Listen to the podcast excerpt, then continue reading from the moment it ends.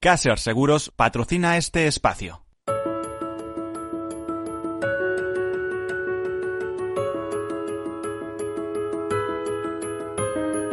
Tercer sector, un espacio para la economía social.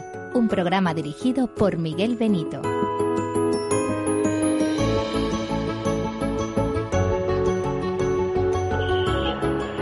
Hola, buenas tardes, bienvenidos, bienvenidos a este programa, este tercer sector en el cual hablamos eh, de las entidades que integran ese tercer sector importante en nuestro país, un sector importante para nuestra economía, 10% del PIB más o menos. Ahora les explico por qué.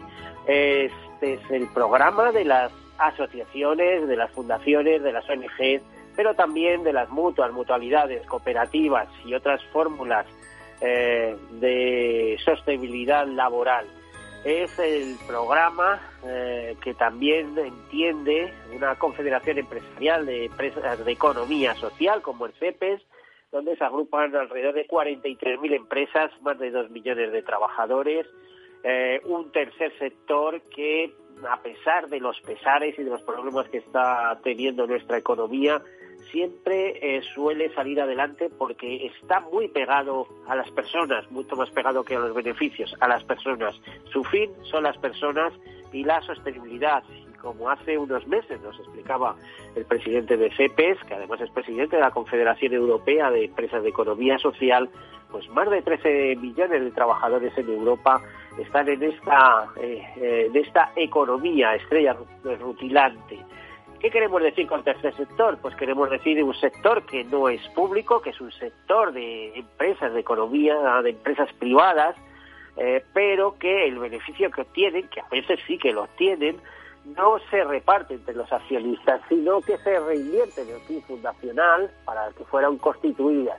Son empresas que fueron constituidas precisamente con un fin social importante, por lo tanto están dedicadas a la acción social, a la cooperación internacional, a la defensa del medio ambiente, a, promocionar la educación, la cultura, eh, la investigación, a tantas y tantas cosas importantes que si este tercer sector solidario y además eh, formado por personas eh, no lo hiciera, pues sabemos que el Estado no puede, con sus medios, no puede llegar a todos. La semana pasada hablábamos con un responsable de la FESVAL, de la Federación Española de Banco de Alimentos, y veíamos cómo las ayudas a, la alimentación y a la recepción de alimentos por parte de una población necesitada, que en nuestro país ahora mismo es de más de un millón y medio eh, de, familias, eh, de personas, de familias, eh, aunque no es lo mismo exactamente, si no fuera por el empuje y por el dinamismo de estas empresas sociales, por así llamarlas, muchas veces integradas por trabajadores voluntarios, pues no llegarían, no se cubrirían esas necesidades. Necesidades que además van en aumento ¿eh? ante la dureza de la crisis, primero de salud, de salud física y emocional, como veíamos hace un momento, psíquica y somática, y de, y de salud económica. Bueno, pues hecha esa, estas matizaciones, les comentamos que hoy estamos en un día mm, un poquito especial un poquito especial porque es un día curioso, es el Día Internacional del CHED, que se celebra en todo el mundo desde el año 2004, eh, a propuesta de la Asociación Mundial eh, Culinaria, con el fin de crear entonces conciencia de esta profesión en toda la sociedad. Lo que pasa que, como estamos viendo en los servicios de restauración, etcétera, etcétera, pues hay que recordar este día, eh, pues, como les diría, con un doble cariño, ¿no? Por lo mucho que está sufriendo el sector en estos momentos. También decirles que hoy, y este sí que es un día muy internacional, se celebra la tercera o es la tercera celebración del Día Mundial de la Estadística eh, en este 20 de octubre de 2020 con el tema Conectando el mundo con datos en los que podemos confiar, el cual refleja la importancia de la confianza eh, en los datos autorizados, la innovación y el bien público en los sistemas estadísticos nacionales. Este es un día establecido por eh, la por Naciones Unidas, eh, así que todo parte de la Asamblea General que aprobó el 3 de junio de 2010 la resolución 64267 que designó oficialmente el 20 de octubre de 2010 como primer Día Mundial de la Estadística. Lo curioso es que esta vez sea la tercera eh, eh, ocasión. Luego en 2015, con la resolución 96-282, la Asamblea General decidió designar el 20 de octubre de 2015 como segundo Día Mundial de la Estadística. Y esta vez, pues tenemos lo que les comentaba, un tercer Día Mundial de la Estadística. Eh, de hecho, Antonio Guterres, secretario general, eh, lanza unas palabras en que dice este año en que las Naciones Unidas celebran su septuagésimo quinto aniversario y el mundo despliega sus datos para hacer frente a un desafío común, aprovechamos el Día Mundial de la Estadística para poner de relieve el papel de las estadísticas en la promoción del desarrollo sostenible para todos. Bueno, pues ahí queda ese tema y entramos en materia. En materia porque eh, todos sabemos que ayer lunes, 19 de octubre, se celebró el Día Mundial contra el Cáncer de Mama. Es una fecha que recuerda a la sociedad el compromiso en la lucha contra uno de los tumores más eh, frecuentes en, las mujeres y en el mundo. Ojo, decimos mujeres, pero es un tumor que también afecta a los hombres. Eh, en un porcentaje muy bajo, pero ojo, el cáncer de mama también afecta a los hombres, no lo olviden. Bueno, dicen las, eh, los expertos que la tasa de supervivencia en el cáncer de mama es superior al 90% en España y que el último año, o sea, en 2019, fueron diagnosticados 33.309 casos. Eh, como homenaje a todas estas personas que han padecido o padecen un cáncer de mama, yo personalmente conozco a unas cuantas mujeres en esta situación, que lo llevan además arrastrando durante largos periodos de su vida, 20, 30 años, y además eh, en un momento determinado están bien, pasan bien cinco años y luego les vuelve a atacar cualquier otro tema por otro lado y vuelven a luchar, etcétera, etcétera. Bueno, pues como verás a todas ellas, tenemos una entrevista con Monserrat eh, Jiménez, una persona que no se conformó eh, el día que la diagnosticaron un cáncer de mama y se quedó pensando, aparte con la cara en blanco, diciendo, ¿por qué yo? Pues no se conformó con lo que le ocurría y a partir de ahí organizó algo grande, ¿eh? algo grande que comenzó, bueno, mejor que no lo explique ella. Pues Jiménez, buenas tardes. Hola, buenas tardes. A ver, Monserrat, ¿qué es lo que te pasó cuando a ti te detectan un cáncer, estás en el hospital y quiero recordar una frase tuya, como diciendo, esto no me lo como yo sola? Fue algo similar, sí va, va, bien encaminado. Bueno, pues, ¿qué me pasó? Pues cuando a una persona con 36 años, recién dada luz, eh, le dicen tienes cáncer, pues de repente lo primero es como que, que mm, tu vida escapa a tu control. Es decir, toda la vida crees que has controlado tu vida, ¿eh? que lo crees que la controlas, que es tuya, que te pertenece, y de repente eh, la incertidumbre, el miedo, el qué pasará, el por qué yo, ¿por qué he tenido que tener yo esto? ¿Por qué me, yo no me merecía esto? ¿Por qué me ha tenido que pasar algo a mí así? ¿Qué he hecho yo malo para que me pase esto a mí así, tan joven? Y empiezas a hacerte mil millones de preguntas que todavía no sabes ni qué respuestas tienen realmente, porque ni los propios médicos te pueden dar algunas veces esas respuestas. Y, y recuerdo que aquel día fue, bueno, fue brutal. Fue como decir, mm, me muero, escapa mi vida entre mis manos, entre mis dedos, de una manera que no la voy a poder recuperar. Y, y de alguna manera aquel día, eh, cuando te diagnostican, sí que realmente cambia algo, sí que cambia, sí que muere algo en ti y nace algo nuevo. Y lo que nace es las ganas de vivir, de comerte la vida eh, y sorber la vida en, pequeños sorbos para poderla saborear. Es decir, cambia todo. O sea, sí que muere una parte de ti ante ese miedo atroz de, Durante toda la vida nos movemos a través de los miedos. O sea, el miedo a Hacienda, el miedo a llegar a fin de mes, el miedo al trabajo, el miedo al decir, el miedo... Bueno, el miedo es un motor poderoso, como tú sabes súper poderoso. Además es un arma, es un arma de doble filo el miedo. El miedo puede ser un sistema de alarma y también puede ser lo que te sepulte. Entonces, pues de repente llega la, la bestia, la, la, la de el miedo a me muero, que se come todos esos pequeños miedos que además se quedan pequeñitos, pequeñitos a los que antes le dabas una importancia brutal, que eran un dramón, de repente se vuelven en algo, se convierten en algo circunstancial que no te afectan en nada y que realmente te das cuenta que no tienen el valor que tú le estabas dando. Por lo que tú estabas sufriendo eh, queda carente de valor. Y, bueno, vamos a ver, eh, te, iba a contar, eh, Monse, que nos interesa tus, tus acciones. A partir de ese momento, eh, organizas una asociación de mujeres, eh, las supernenas, que no sé si ahora mismo sigue vigente y sigues tú con ella. Algo, ¿Vale? Que todo el mundo en la vida viene con un, con un, con un destino que cumplir, algo que hacer y que todo lo que nos pasa evidentemente no es casual, pasa por algo.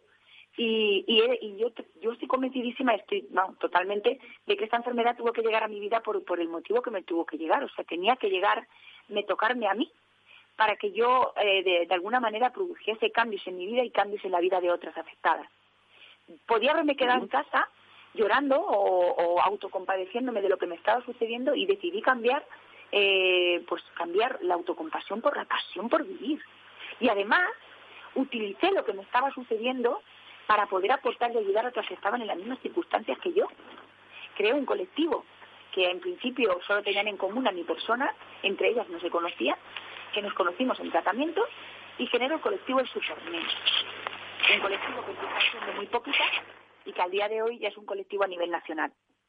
Y a partir de ahí somos imparables, somos imparables, pero porque estamos llenas de vida. Después de un camino tan complicado como se produce eh, cuando eres diagnosticada de un cáncer y tienes que atravesar un camino muy complicado con muchas piedras en el camino que tienes que aprender a saltar o a rodear, pero jamás estancarte, seguir avanzando aunque se ponga la cosa fea, al final del camino te das cuenta que has cambiado. Pero no el cambio tiene que ser algo malo, sino que ahora mismo estás llena de ganas de vivir. Y, eso se refleja en nuestras vidas y eso se refleja en nuestras acciones. Y eso es lo que estamos haciendo el colectivo, creando ganas de vivir a las afectadas como nosotras y además aportando vida, porque dejamos la piel en organizar mil millones de cosas para dárselo a otros, que nosotros no nos quedamos nada.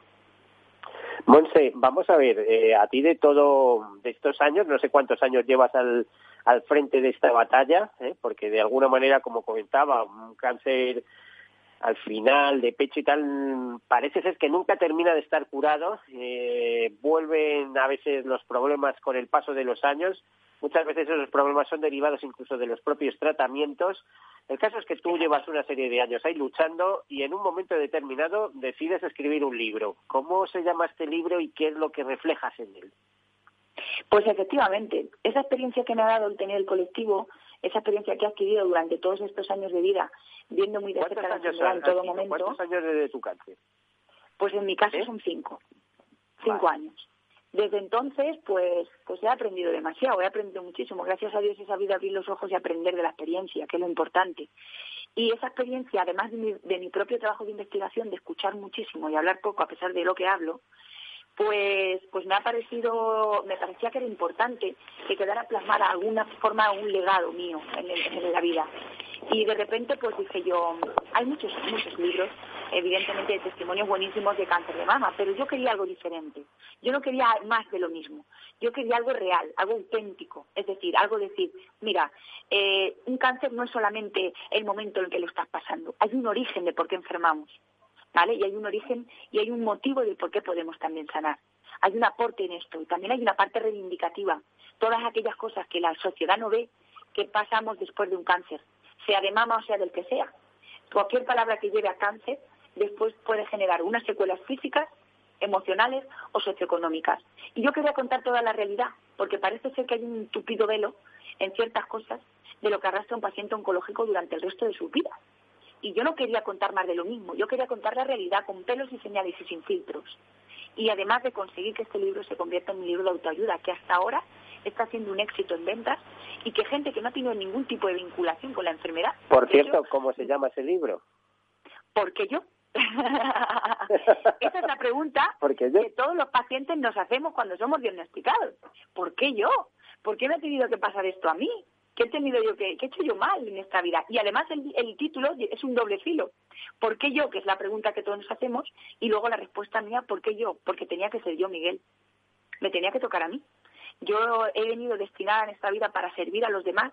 He comprendido cuál es mi camino y me estaba desviando de él bueno, ya sabes que el azar es poderoso, ¿no? el, azar es poderoso y además hay quien opina que el futuro no está escrito y hay quien opina que, lo, que el destino lo tenemos marcado. Aquí cabe todo tipo de opiniones. Eh, decías, eh, de autoayuda, ¿está siendo un éxito? Bueno, yo lo que sé es que eres una mujer muy activa, en estos cinco años has hecho cantidad de jornadas. Es más, yo les diría eh, a una persona que, por ejemplo, le han diagnosticado un cáncer hace tres días y le han dicho que vaya a ver tal asociación o cual asociación y demás, que hable con alguien que sepa, como tú, porque eh, a mí me ocurrió personalmente con un familiar muy cercano y estuvimos perdidos y al final eh, terminé acudiendo a esas personas que saben, que organizan jornadas, que organizan eh, eventos de recaudación para investigación, en fin, esa serie de asociaciones que están ahí luchando, desde las supernenas a Cris contra el cáncer, o sea, hay hay quien quien está en, en primera línea con todos estos temas, porque cáncer, desgraciadamente, siempre habrá más. Seguís con toda esa labor, imagino, ¿no? Eh, sí, sí, sí, sí. Eh, además estamos, eh, bueno, yo ahora mismo estoy también eh, preparada y formada por la Consejería de Sanidad de Castilla-La Mancha como paciente experto para poder hacer una ayuda más exhaustiva con otras pacientes. Y, y la verdad que eh, esa es la línea, esa es la línea. Y curiosamente, sabes que nosotros hacemos todo de forma altruista, que aunque somos un colectivo muy numeroso y muy fuerte ahora mismo en la sociedad, hacemos todo de forma altruista. Es decir, mm, como te dije la primera vez que fui a una entrevista contigo, la primera vez que te conocí, que no nos llevamos nada, que no estamos constituidas con ningún NIF ni con ningún tipo de como asociación, sino como colectivo de afectadas de cáncer de mama. Eh, no nos llevamos nada, no gestionamos dinero, solamente organizamos cosas tremendas que generan mucho dinero, pero que nosotros no tocamos, que lo decidimos solamente dónde va destinado. Lo único que hacemos es trabajar, trabajar como auténticas negras. Y la gente no se, no se, no se explica por qué hacemos esto, por qué nos empeñamos tanto si luego no nos vamos a llevar nada. Ahí está el mensaje bonito, Miguel. Ese es el mensaje. Vamos a llevarnos lo creo, más Creo que os lleváis muchas cosas. Recuerdo de la aquella primera ocasión que acudías con un montón de mujeres representativas de la asociación. Algunas se sentó muy cerquita de mí, no conseguíamos no conseguíamos una sonrisa de ninguna manera. Cuando le hago yo una pregunta, pero ¿a ti qué te ocurre? dice, bueno, yo tengo cáncer de mama, además tengo metástasis en el cerebro, Sí. En fin, comprendí rápidamente por qué no se reía. Bueno, pues en ese programa conseguimos que se riera, conseguimos eh, que se divirtiera, que lo pasara bien. Exactamente. Eh, no quiero decir nombres, tú te acordarás de su nombre. Yo sé que ya no está Ana, nosotros. Ana Dueñas ese viaje eh, a ella le sirvió para darle vida. O sea, ese día que pasamos en Madrid para hacer una entrevista contigo, que comimos juntas, que viajamos en el tren, fue vida. Pues eso es igual que todos los eventos. Cada vez que organizamos algo, tenemos algo, la mente ocupada en que tenemos que hacer algo, ¿eh? tenemos una meta preparada y nos olvidamos de todas las dolencias que tenemos, que vivimos y convivimos con ellas a diario y necesitamos ocupar la cabeza en otras cosas que no sea eso. Y por unos instantes te llenas de vida organizando eso. Y cuando sabes que encima estás aportando investigación, que vas a dar más vida todavía en un futuro a las que vengan y pasen por lo que nosotros hemos pasado, pues eso no tiene recompensa económica, no la, no la necesitas.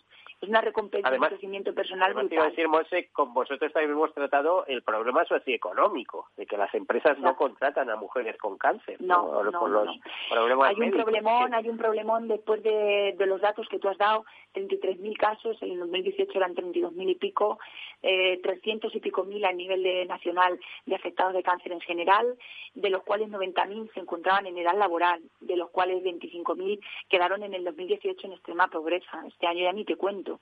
Y después de la pandemia ya ni te cuento. O sea, los datos son escalofriantes y terroríficos. O sea, ¿qué pasa? Pues que, que, que, no solamente es lo que se ve para la galería o lo que sale en una televisión o en una entrevista de radio como la de ahora. Hay mucho detrás que escudriñar, hay mucho en lo que andar y mucho en lo que la sociedad desconoce, que es lo que le está sucediendo a un paciente oncológico, ¿sabes? Y en ese libro viene bien, viene bien explicado, o sea, no me dejo, no dejo títere con cabeza, o sea, lo cuento todo con pelos y señales, porque creo que además me, temo, me temo que sí, que irías a por todos. Por cierto, eh, ¿se puede comprar ya en las librerías o sigue siendo un libro autofinanciado? No, ya se puede comprar en librería, ya está imprimido, ya se está vendiendo. En 15, 20 días han vendido 800 libros. O sea, una pasada. La, el, el, bueno, la gente que lo que he recibido, los mensajes que recibo después de leer el libro son brutales. O sea, necesitaremos un programa para explicarte porque yo estoy alucinando. O sea, no que no sabía yo que iba a causar lo que iba a causar este, esta revolución al leer el libro, gente que ha cambiado su vida a raíz de leer el libro de una forma drástica, decir, ostras, o sea, impresionante lo que, lo que ha generado, lo que genera leer ese libro. y bueno, mensajes como que es un libro que perdurará en el tiempo porque además creen que es necesario que cualquier paciente que sea diagnosticada lo tenga, pero no solamente pacientes, sino cualquier persona, porque los mensajes más profundos, curiosamente, me llegan de personas que no tienen ni vinculación con la enfermedad ni la han tenido. O sea, es una cosa muy curiosa, pero que produce cambios, que produce cambios. Es un libro preparado para remover conciencias, para sacarnos de esa zona de confort y llamarnos a la acción. Totalmente. Pues conociéndote, conociéndote, sí, absolutamente seguro que lo consigues. Conociéndote. Sí, sí, sí. sí. Saben que lo pueden adquirir en la página web de Fagus Editorial. Ahí todo el mundo puede comprar ese libro. Bueno, imagino que aparte de eso, los departamentos de oncología eh, o, la gente que se enfrenta a ese problema y está despistadísima, abre las páginas, empieza a leer y se da cuenta de que otras han pasado por los que ellos empiezan, ellas o ellos, ¿eh? porque he dicho que el cáncer de mama también es algo de hombres. ¿eh? Sí, en un hay un 2% de posibilidad de que lo tenga un hombre. Bueno, pues... Y es mucho más agresivo no que en una mujer. ¿eh? No nos olvidemos.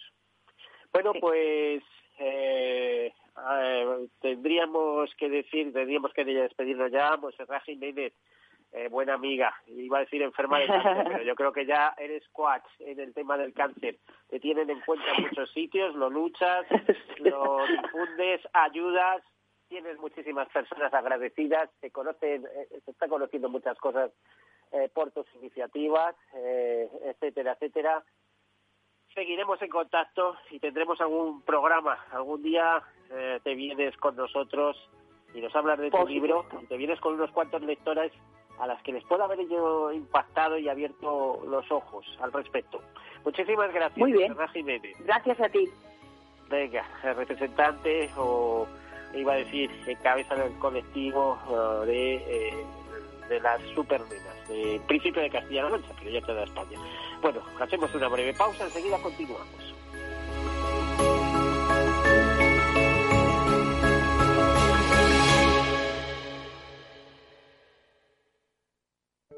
Soy José Luis, director de Seguros García Ochoa, y quiero darte mi teléfono personal para asesorarte, hacerte un estudio de todos tus seguros y ayudarte a ahorrar. Toma nota, 679 48 20 40. Repito, 679 48 20 40. Mi compromiso, estar más cerca de ti. José Luis García Ochoa, Premio Empresario del Año Fedeto 2019. Seguros García Ochoa, comprometidos con las personas.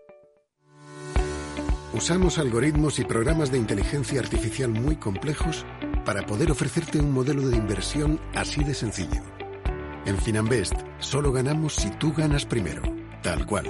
Conoce todas las ventajas del Result Investment. Tienes mucho que ganar. Finanbest, tú ganas. Escuchas Capital Radio, Madrid 105.7, la radio de los líderes.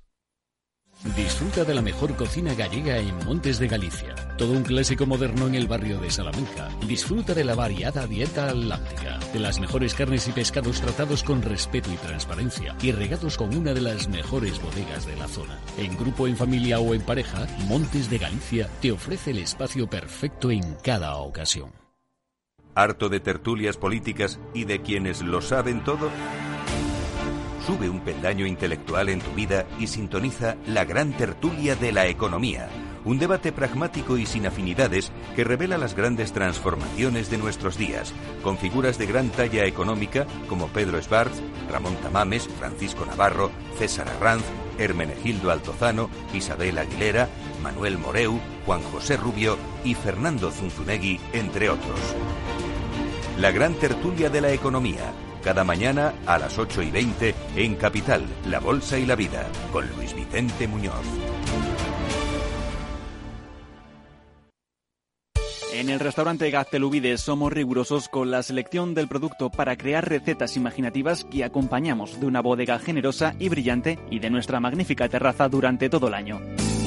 Restaurante Gaztelubide, carretera de La Coruña, kilómetro 12200, La Florida. Teléfono 91 372 8544. Una recomendación del programa gastronómico Mesa y Descanso.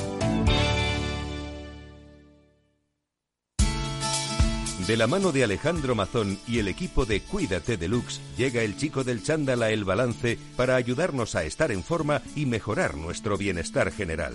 Los miércoles a las ocho y media de la tarde en El Balance. Capital Radio. Capital Radio. Siente la economía.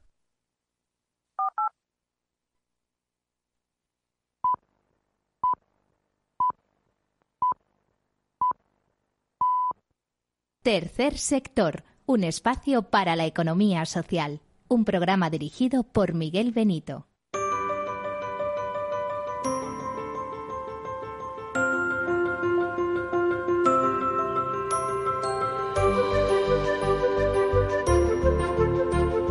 Bueno, pues aquí continuamos con otro tema. Estamos viendo que la pandemia eh, trae consecuencias no solamente de salud, no solamente del cuerpo para salud corporal, sino también para la salud mental y también para la salud económica. Para la salud económica no solo de la nación, sino que si nos bajamos, bajamos a terreno, como se dice, para la salud de muchas familias, de muchas personas vulnerables que se encuentran con auténticos problemas.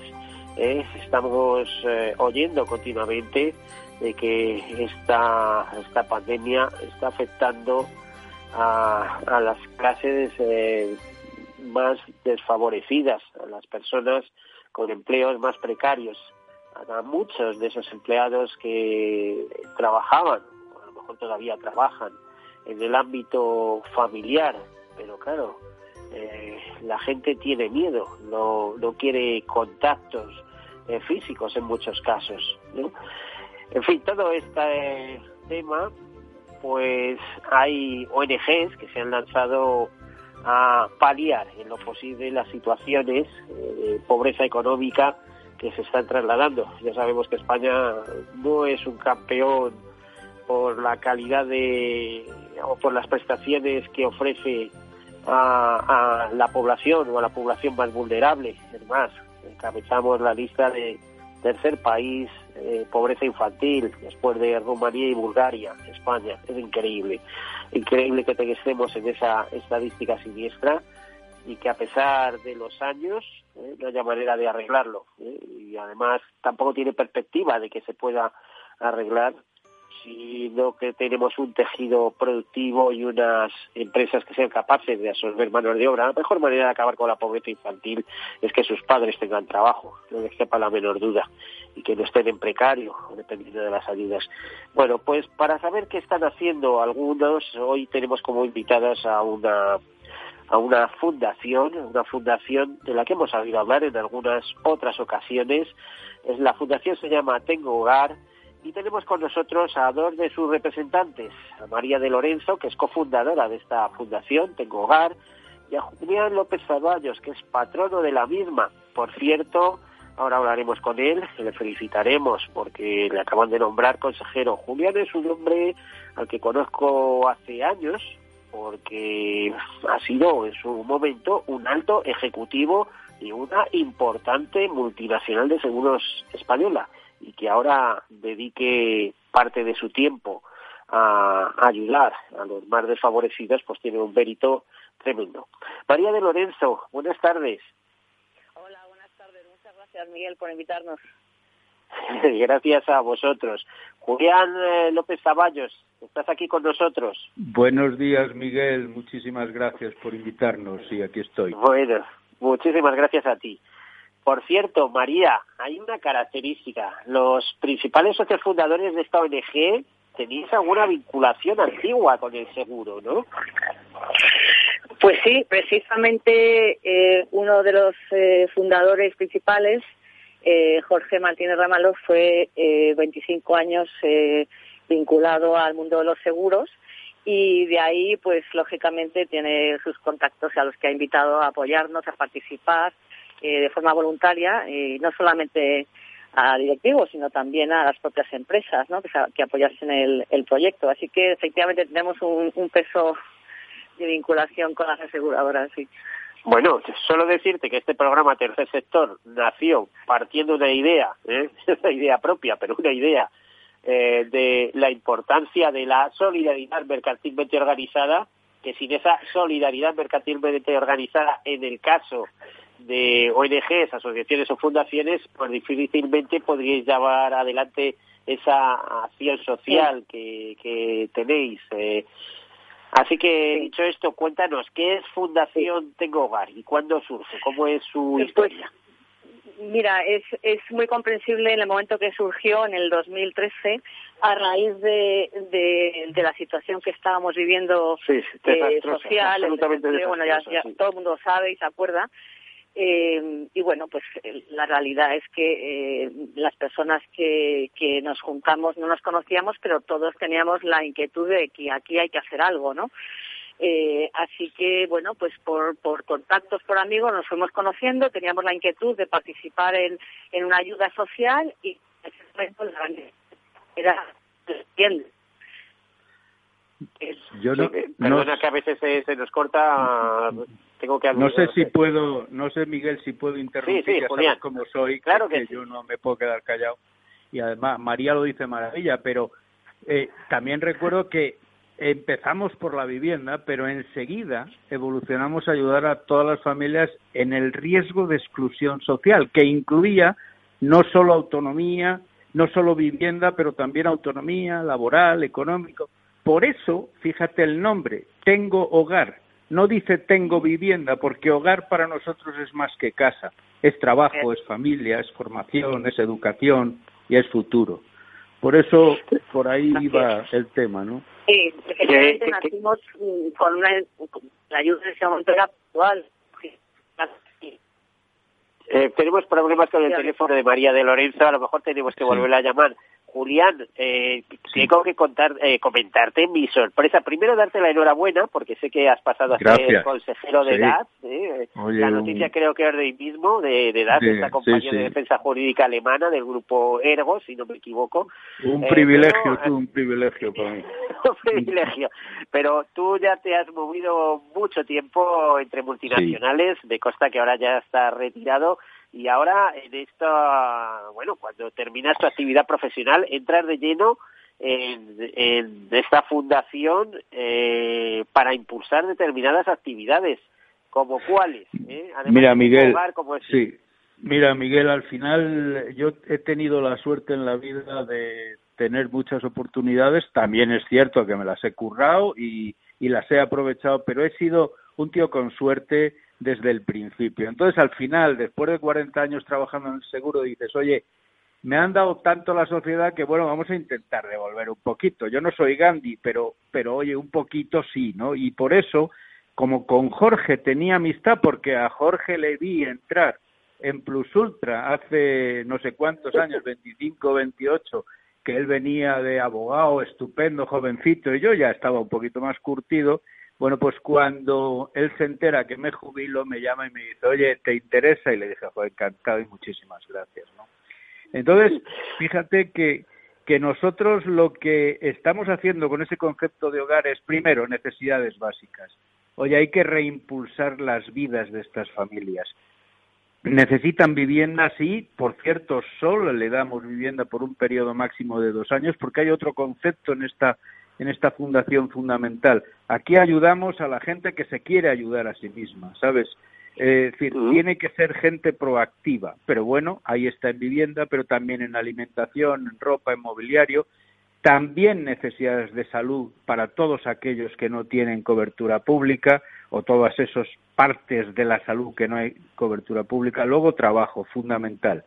No solo el intentar ayudarles a encontrarlo, sino sobre todo a través de la red de empresas con las que colaboramos, pues realmente como estas empresas generan oportunidades reales de trabajo, sobre todo en sectores sociosanitarios, limpieza, logística, tercera edad, pues ahí les aportamos esas posibilidades, pero además previamente les hacemos una labor de coaching y de formación en la orientación para intentar buscar trabajo, ¿no? Y por último, la tercera, digamos, pata importante sería la, infancia. Tenemos en esta fundación el concepto de que los niños tienen solamente una infancia. Y aunque, por supuesto, en el futuro las empresas lo que tratamos es que salgan adelante y tengan ese futuro, Pero oye, mira, ahora mismo intentamos que esos niños tengan ahora mismo una infancia algo mejor. Por eso también aquí les brindamos experiencias de ocio, de formación, campamentos de verano, material escolar, escolar, todo ese tipo de cosas. ¿no? Madre mía, con la fuerza que tiene el mundo del seguro, si alguien logra implicar a las propias entidades aseguradoras, ya sabes que tienen fundaciones muy potentes. ¿eh? hace, un, eh, hace un rato hablábamos en el programa anterior con, con alguien que también representa Fundación AXA, pero es Fundación ASA, Fundación Reale, Fundación Mutua Fundación Mafre, en fin, eh, con la potencialidad que tienen, con que ayuden mm. un poquito, un poquito a las ONGs que se puedan derivar del mundo del seguro, que entiende mucho de solidaridad, sobre todo cuando piensa en las personas y no tanto en el beneficio, se pueden hacer muchísimas cosas. María de Lorenzo, Sin duda. esas muchísimas cosas que... Con muy poco, además, en estos como has dicho muy poco. Fíjate que estaba acordando que nosotros tenemos unos gastos eh, mínimos de, infraestructura para la fundación porque pues porque tenemos el gran apoyo de un, numerosísimo eh, lista de, empresas que nos apoyan con lo cual eh, somos muy muy eficaces estamos a ver solamente si respondéis al, al ratio este de 80-20 20 para gastos de gestión 80 para gastos en Destinados a las, a las familias, sí. el 80% de los ingresos que tenemos van directamente a las familias, a las necesidades de las familias. Eh, estamos hablando no solamente de gastos económicos, sino también de, ayudas materiales. Entonces nosotros realmente somos eh, pues una mínima estructura eh, con una acción muy larga y una implicación enorme de empresas y de particulares. Hablar de los seguros y desde luego las empresas con poquito que ayuden hacen grandes cosas, pero también son los empleados y los directivos de esas empresas que se implican eh, de forma personal e individual sin que sin que haya vinculación a veces con la empresa. Y eso a su vez genera otra vez eh, genera más eh, solidaridad porque implican amigos porque traen otras empresas. Fíjate que todos los recursos que nosotros podemos aportar a las familias lo ponen otros. Es una es una ayuda impresionante el que cuando necesitamos algo si no tenemos la empresa la vayamos a buscar y, damos la certeza de que eso llega a las familias. Entonces tenemos una lista que yo ya me he perdido de todas las, eh, empresas que, colaboran, pero que podemos eh, canalizar directamente a las familias. Eh, y además, como somos pequeños, podemos informar muy bien y dar eh, una, un feedback de qué se ha hecho con esa donación o qué se ha hecho, eh, no sé, pues con, ese, con esa vivienda o qué se ha hecho con ese curso de formación. Ahora tenemos un proyecto maravilloso en marcha que hemos puesto en marcha por, por la actuación del COVID, que es la formación y el empleo para familias de la Fundación Montemadrid Bankia en Acción que es una ayuda impresionante porque en estos momentos eh, el, empleo es va a ser eh, la gran catástrofe que va a generar una pobreza todavía mayor en Madrid. Fíjate, fíjate Miguel que ahí con Montemadrid, con Montemadrid, con la Fundación Montemadrid y con Bankia lo que estamos haciendo es intervención, coaching, orientación sociolaboral y luego trabajo. Con lo cual esto es, ha sido un avance y estamos encantados con esta fundación y con Bankia de todo lo que estamos haciendo aquí. Pero hay mucha gente, hay una lista enorme de posibilidades. ¿eh? Vamos, y de empresas que nos apoyan.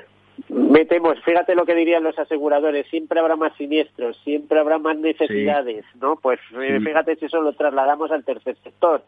Las, y, las necesidades inmensas y no hace falta salir a veces. Pero sabes lo bonito que es verle pero ¿sabes lo bonito que es verle a 100 niños en, en esta pandemia, haberle dado 100 dispositivos digitales y verles las caras?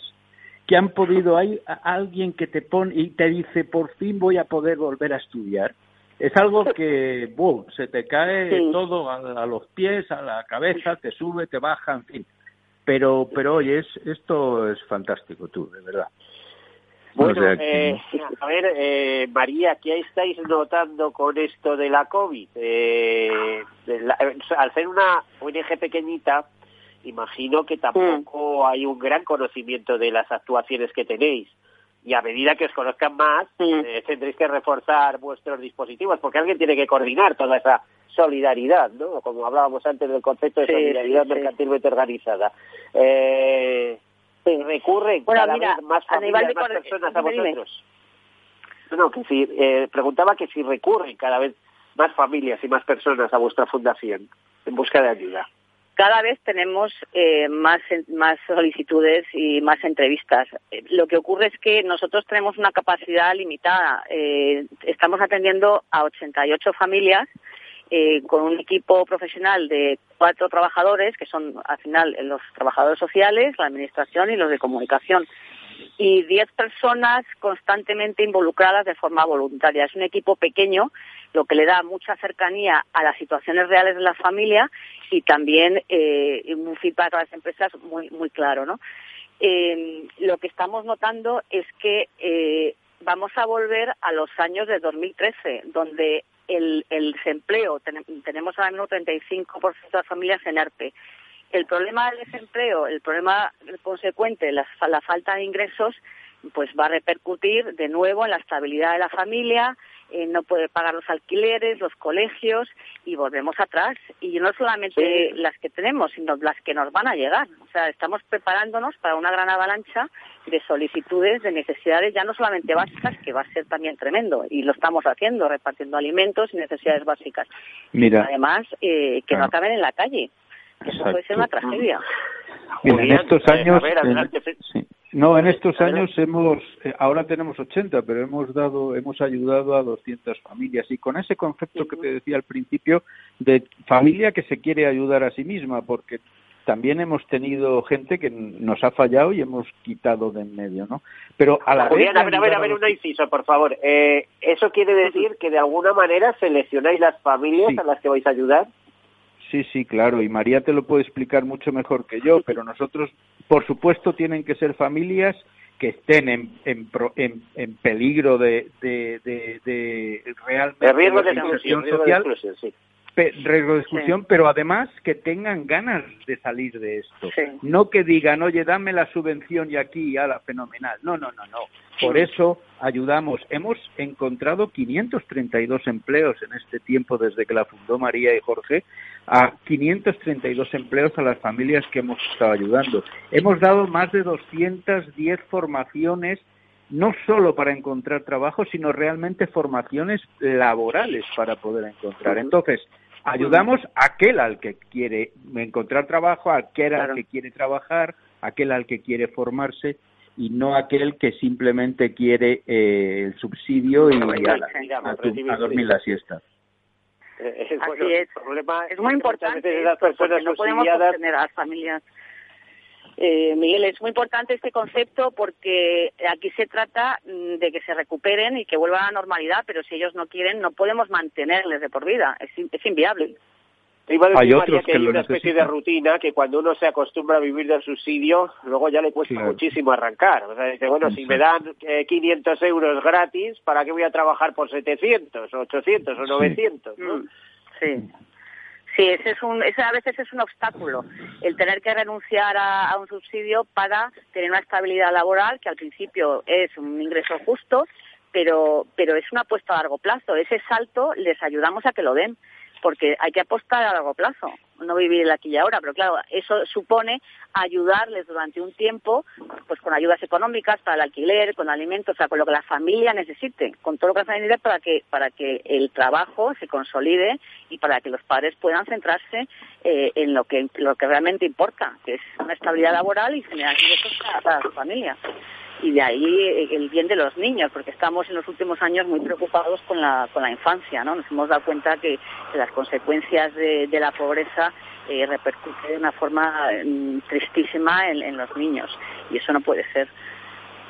Bueno, eh, lo que estaba diciendo, que es que la mejor manera de combatir la pobreza infantil es que los padres tengan trabajo, no lo digo yo, eh, lo dicen los expertos, las cosas que he leído, pero si en casa no entra dinero, lo sufre desde arriba hasta el de abajo, los más pequeños de manera especial, que además viven en un ambiente en la desesperación de los padres por no darles lo que necesitan o lo que quieren, ¿no? Es, mm. esos, esos problemas que se producen. Eh, ¿Habéis diseñado, repito, algún plan de choque especial para la situación que estamos eh, viviendo y la que todo el mundo cree que vamos a afrontar en unos meses? Mm.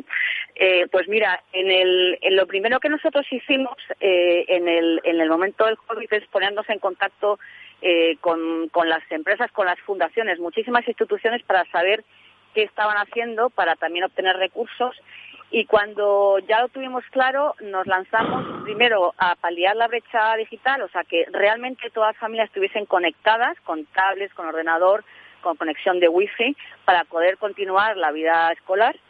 Eh, dimos formación eh, y tuvimos varias sesiones de Zoom eh, de pues, de apoyo escolar a los niños. De hecho, hemos conseguido que, que tengan como tutores personalizados para que les ayuden en las tareas del colegio. Y luego, en un segundo paso, Sí hemos hecho una campaña masiva de reparto de alimentos, eh, también necesidades básicas, eh, a veces con los propios alimentos, por con un equipo inmenso de voluntarios que movilizó Madrid, que fue impresionante. No solo, eh, lo, hacemos siempre trabajando en red, que es una característica de la Fundación. Todo lo que hacemos procuramos hacerlo pues con las empresas, con los voluntarios, con voluntarios amigos, eh, con otras instituciones y fundaciones que, funcionan bien. Y en el caso de los alimentos fue impresionante ver la movilidad que tuvieron eh, pues plataformas como iHelp, por ejemplo, eh, voluntarios que se unieron y repartiendo diariamente cestas de alimentos. Además daban los números de las familias a las que habían llegado, la cantidad de alimentos que habían repartido. Eh, eso va a continuar, o sea, eso ha sido antes del COVID y eso va a continuar. De hecho, la campaña con la Fundación eh, Montemadrid va por ahí, o sea, sabemos que va a haber necesidad a largo plazo. Y ahora tenéis los alimentos? ¿Los aporta gente voluntaria o acudís al, banco de alimentos para obtenerlos? Los alimentos eh, nos hay varias fórmulas. Nos han dado en alguna ocasión tarjetas vales, vales eh, eh, por una cantidad de dinero para que compren los alimentos. En otros casos eh, hemos, se recogen alimentos que donados y a veces vienen del Banco de Alimentos. el Banco de Alimentos ya tiene una red muy amplia de distribución de todo lo que reciben y de eso se benefician no solo particulares, sino muchas familias de otras instituciones a las que les llega. el tema es, es, es, una red brutal lo que se ha montado en Madrid. Eh, yo espero que continúe porque va a haber muchísima necesidad. Pero, pero ya te digo que hay como muchas fórmulas. A veces es en dinero, eh, que no es fácil porque no pueden venir a buscarlo. Eh, bueno, la tarjeta es complicado, pero lo más fácil es llevárselo, bueno, lo más fácil, organizar todo eso tiene muchísimo trabajo, que es llevárselo a las casas, ¿no? Lo que pasa es que hay un número enorme de voluntarios que lo ha estado haciendo y que lo sigue haciendo, con lo cual la ayuda que tenemos ahí de voluntarios es impresionante. Sí. A ver, Julián, tú en concreto, un alto ejecutivo del sector asegurador.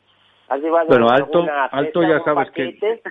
No, no, ya ¿Eh? sé que ahora mismo eres clase de tropa. Que, que te no, escucha, pero alto, alto ya sabes que no he sido nunca, pero bueno, eso es otro tema.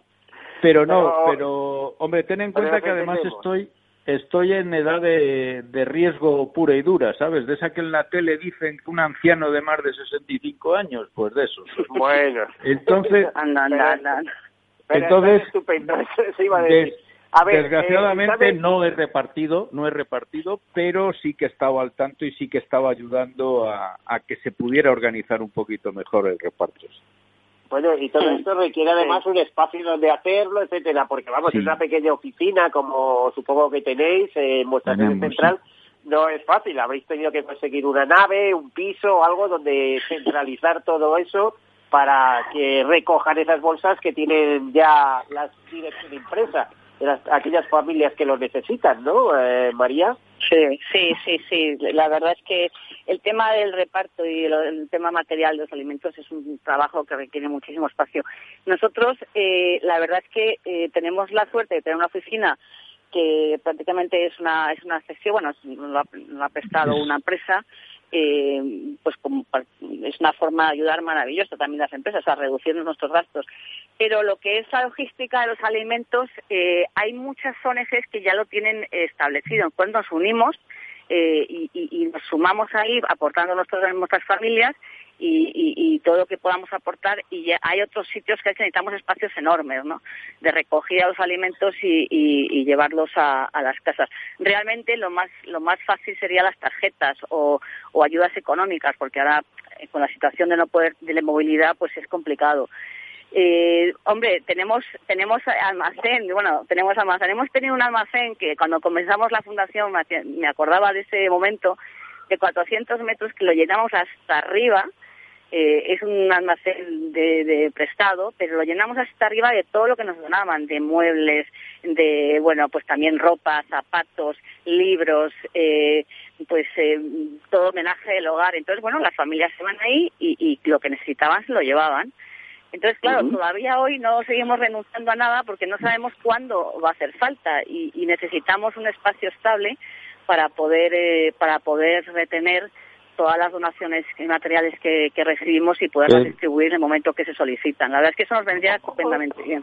Y además, mira, Miguel, hay dos cosas que nos funcionan. Una, que nos funcionan de maravilla. Una la ha dicho ya María, es el trabajo en red nuestra ayuda integral se está haciendo no solo por nosotros, sino por la red que hemos construido de otras fundaciones, de otras empresas que nos ayudan. Y la segundo, el segundo pilar fundamental es el equipo de trabajo que tenemos. Es decir, no quiero mencionar porque son cinco mujeres, bueno, cuatro mujeres y un hombre, pero tenemos una directora de operaciones que a esta sí que la voy a mencionar, doña Esther, que es espectacular cómo organiza y cómo se mueve y cómo va y, por cierto, cómo la quieren las familias. Pero luego tenemos a otras tres, a Cristina, a Georgelina, a Marta y a Adán, Adam, que vive, pues eso, como un fenómeno, está rodeado de mujeres permanentemente, que, que son los que están realmente, realmente manteniendo esto y, y, hmm. es, por lo menos quería aprovechar para darle la gracia, porque es que... Bueno, ahí, ahí queda el mensaje. Tenemos que decir que imagino que la, el ámbito de actuación de la Fundación es Madrid, eh, Madrid y alrededor. Sí, sí Comunidad de Madrid. Sí, sí, sí. Comunidad de Madrid. pensado ampliar, eh, María, eh, la Fundación Tengo Lo hemos pensado muchas veces. Nosotros personalmente no, no nos podemos eh, duplicar e ir a otras, eh, otras comunidades autónomas, pero sí nos gustaría mucho eh, que otros lo replicasen el modelo. O sea, que, que darles un poco la, la, la experiencia, el know-how que hemos aprendido estos años, los contactos, las multinacionales, para que este modelo se replique en otras comunidades autónomas. De hecho, había un, caso en, en, el, en el Puerto Santa María de una, una asociación que arrancó eh, pues y, nos, y les asesoramos bastante y nos siguen llamando muchas veces para para que les asesoremos para puesta, puesta en marcha de, de fundaciones. Bueno, nos halaga muchísimo porque en muy poco tiempo es verdad que hemos aprendido mucho, pero es que tenemos muy buenos profesionales. El equipo de María, María, tenemos que nos quedamos sin tiempo, desgraciadamente. Eh, ahí queda el mensaje. María de Lorenzo, Julián López Ceballos, muchísimas gracias por estar aquí con nosotros en este programa Tercer Sector. Seguiremos hablando, a ver si puede ser en el estudio para hacerlo un poquito más desorganizado, porque hemos tenido algunos problemas. Muchísimas eh, gracias. Muchísimas gracias, Miguel. Muchísimas gracias, Miguel. Un saludo a todos ustedes, desearles eh, una feliz semana y el próximo martes volveremos con más. Hasta luego.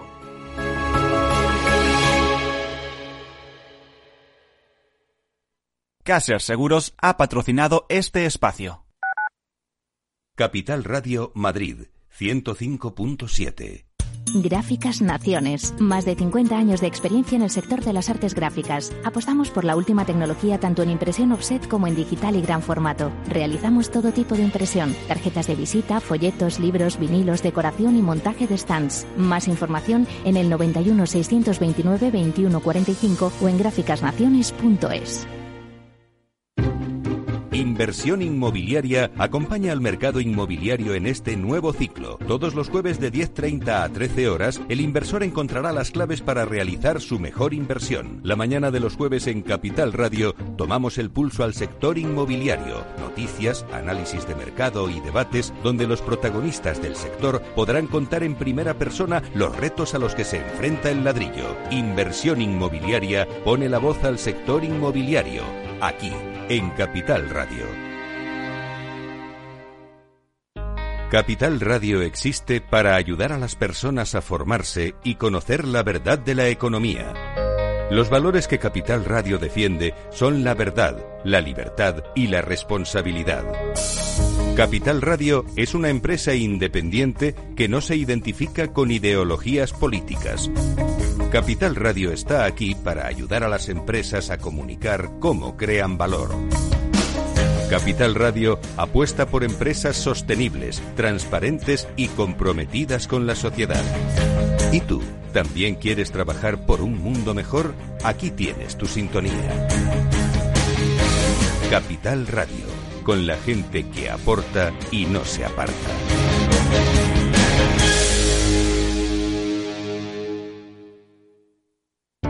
Para personas inquietas, Capital Radio.